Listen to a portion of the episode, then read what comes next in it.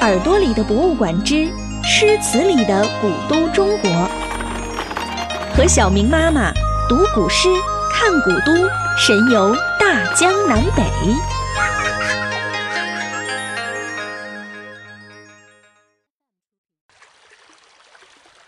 诗词里的古都中国，昼出耘田，夜绩麻。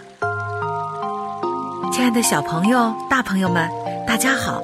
这里是耳朵里的博物馆，我是小明妈妈，好好，欢迎收听诗词里的古都中国。上次啊，我们欣赏了苏州月落乌啼的美丽景色，今天我们要继续在苏州来了解一下这里有趣的风土人情。《四时田园杂兴》，宋。范成大，昼出耘田夜绩麻，村庄儿女各当家，童孙未解供耕织，也傍桑阴学种瓜。小朋友们，你们有没有发现，在这首诗里，没有出现一个苏州的词语，但是我们却要用它来说苏州的风土人情。这是为什么呢？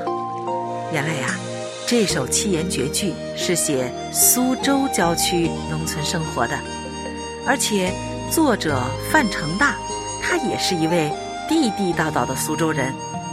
他生活在南宋时期，从小啊就是一个神童。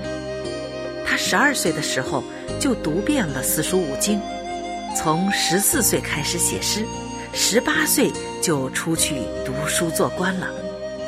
后来他到过杭州、徽州、桂林和成都，还曾经代表南宋出使到了金国，到达了我们现在的首都北京，一路踏遍了中国的大江南北、山山水水。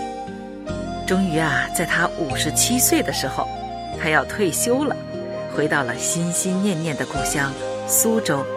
在苏州郊外一个叫做石湖的地方定居下来，这一住啊就是十年。这十年当中，他创作了许许多多跟苏州的风物有关的诗句，其中最著名的就是一组大型的田园诗，分春日、晚春、夏日、秋日、冬日五个部分，每个部分呢。分十二首，算一算，总共有六十首呢。像我们非常熟悉的这首《四时田园杂兴》，描述的就是夏天苏州农村的生活场景。《四时田园杂兴》，宋·范成大。昼出耘田夜绩麻，村庄儿女。各当家，童孙未解供耕织，也傍桑阴学种瓜。在初夏的时候，每一天都非常的忙碌。大人们白天要去水稻田里除去秧苗旁边长出的杂草，到了晚上啊，要用闲暇的时光搓麻线来做衣服。农忙的时期，当家的大人们都忙得要命，小小孩童就自己当家了。虽然孩子们年纪还很小，不会耕地，也不会织布，可是啊，他们也力所能及的在茂盛成荫的桑树底下学着种瓜。在范成大的笔下，苏州农村的这些孩子们都是非常的体贴和懂事的。用这样和谐的画面，表现出了苏州农村闲适的日常生活。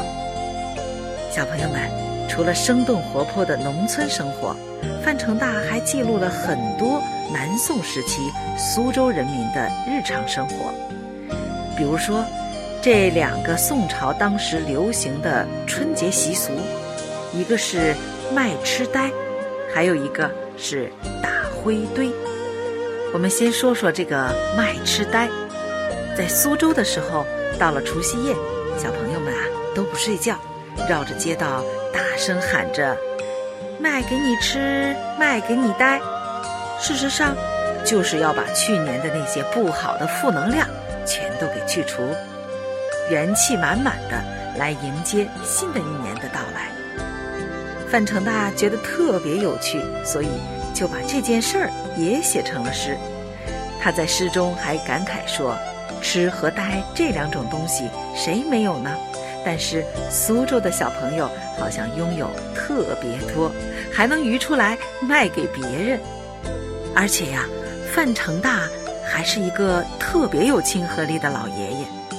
苏州的小朋友们去街上、其他地方喊卖痴呆的时候，还会被房里的大人们驱赶。但是。”如果碰上了范成大，那就不一样了。他不但不会不高兴，反而还会和这群小孩子们拌嘴逗趣儿，逗他们问：“痴呆多少钱一斤呢？”是不是特别好玩？除夕夜卖完痴呆，第二天大年初一，小朋友们还要回家打灰堆。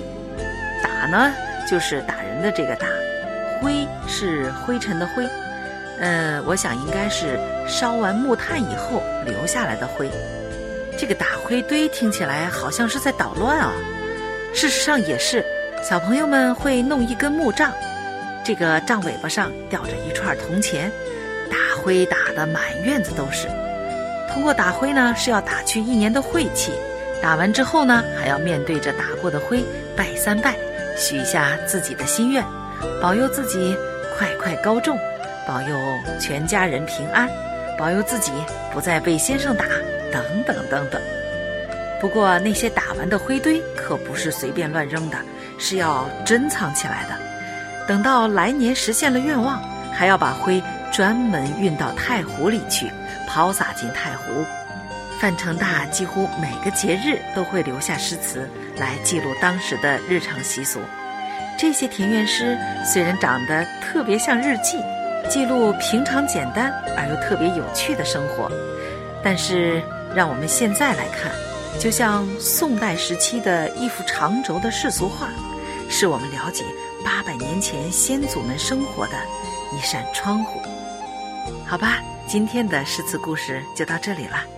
最后，让我们再来读读这首诗《四时田园杂兴》，宋·范成大。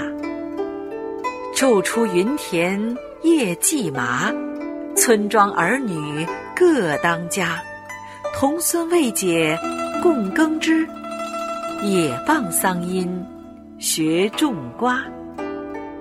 好啦，亲爱的小朋友、大朋友们，今天我们了解了古诗词中的苏州城。